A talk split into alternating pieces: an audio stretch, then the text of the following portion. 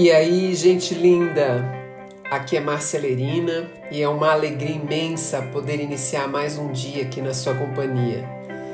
Seja muito bem-vinda, seja muito bem-vindo ao nosso podcast, que é um ambiente de troca, de reflexão para fazermos um dia na mais alta energia.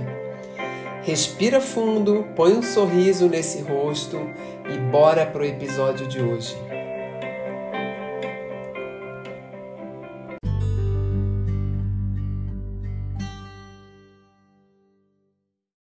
Hoje a gente vai ter um podcast um pouco diferente.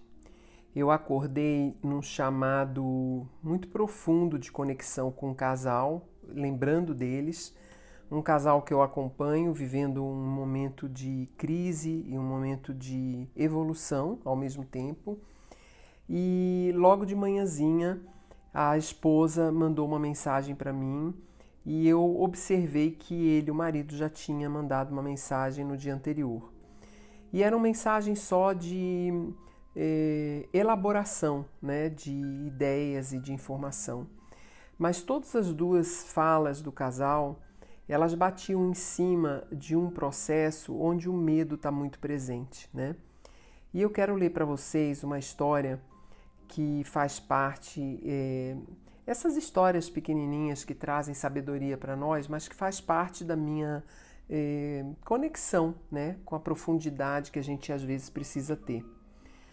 Aqui na história diz assim: um líder comunitário foi ver Jacó na esperança de encontrar paz de espírito e um alívio para o seu fardo. O homem estava perturbado com um sonho repetitivo que não compreendia. Jacó, em meu sonho, eu viajei uma longa distância e finalmente estou chegando a uma grande cidade. Mas na entrada da cidade eu encontro um soldado, muito alto, que diz que tenho que responder a duas perguntas antes de ter permissão para entrar. Jacob balança a cabeça. A primeira pergunta que o soldado faz é: O que sustenta as paredes de uma cidade? Esta é fácil, diz Jacó.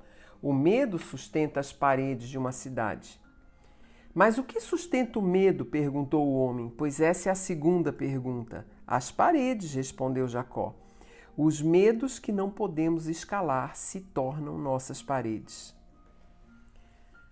Que a gente possa, né, ao longo desses próximos meses do, do segundo semestre, agora de 2023, aproveitar esse espaço energético que existe para poder aprofundar nossos comportamentos. Eu percebo que, apesar de a maioria de nós termos suportes terapêuticos, termos disciplina, termos é, uma certa presença e consciência né, é, da nossa existência enquanto seres em evolução, a gente não consegue sustentar esse comportamento eh, ao longo do dia. É como se em alguns momentos a nossa energia se iluminasse e nós conseguíssemos estar num nível mais alto da nossa percepção.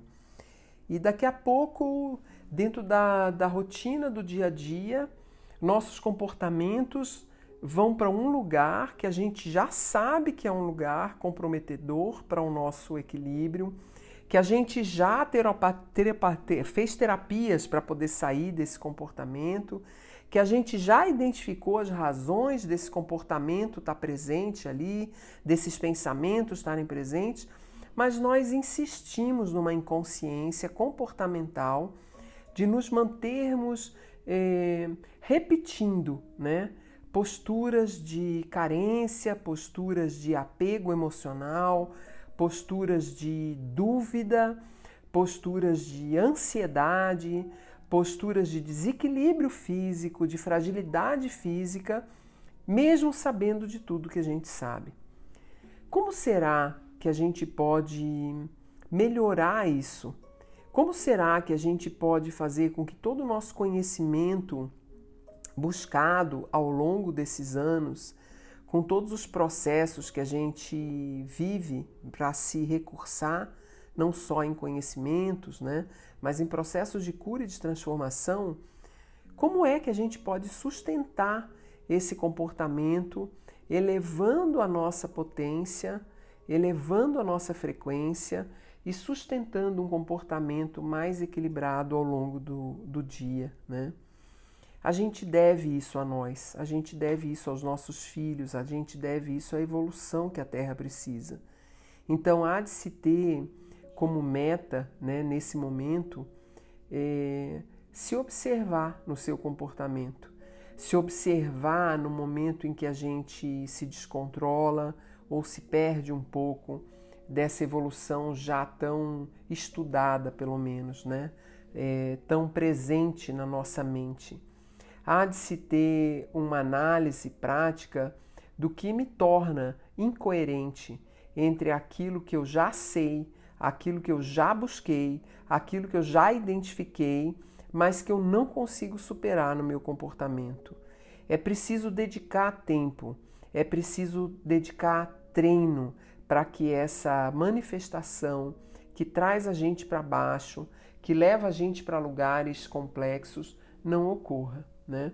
No caso desse casal, a mulher estava compartilhando comigo o quanto ela é, permite que o marido tenha comportamentos que são muito negativos para que ela fique harmônica, mas ela fica tão distraída dessa atitude, desse comportamento, vai sendo tão concessiva que quando ela se dá conta, eles já estão no momento de discussão.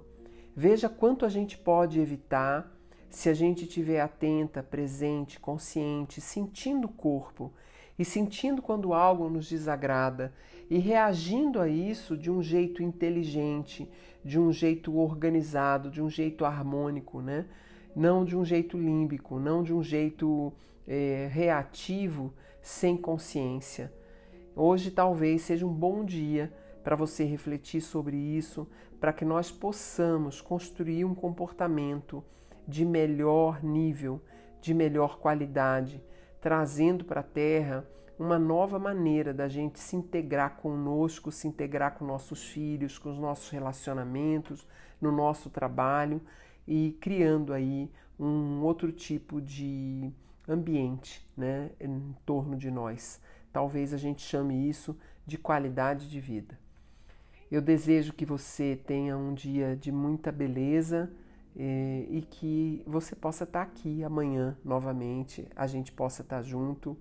E se você se lembra de alguém que precise dessa mensagem ou você vive com alguém que precisa dessa mensagem, compartilha a gente sempre vai contribuir para o desenvolvimento do mundo quando a gente divulga as coisas boas que a gente encontra.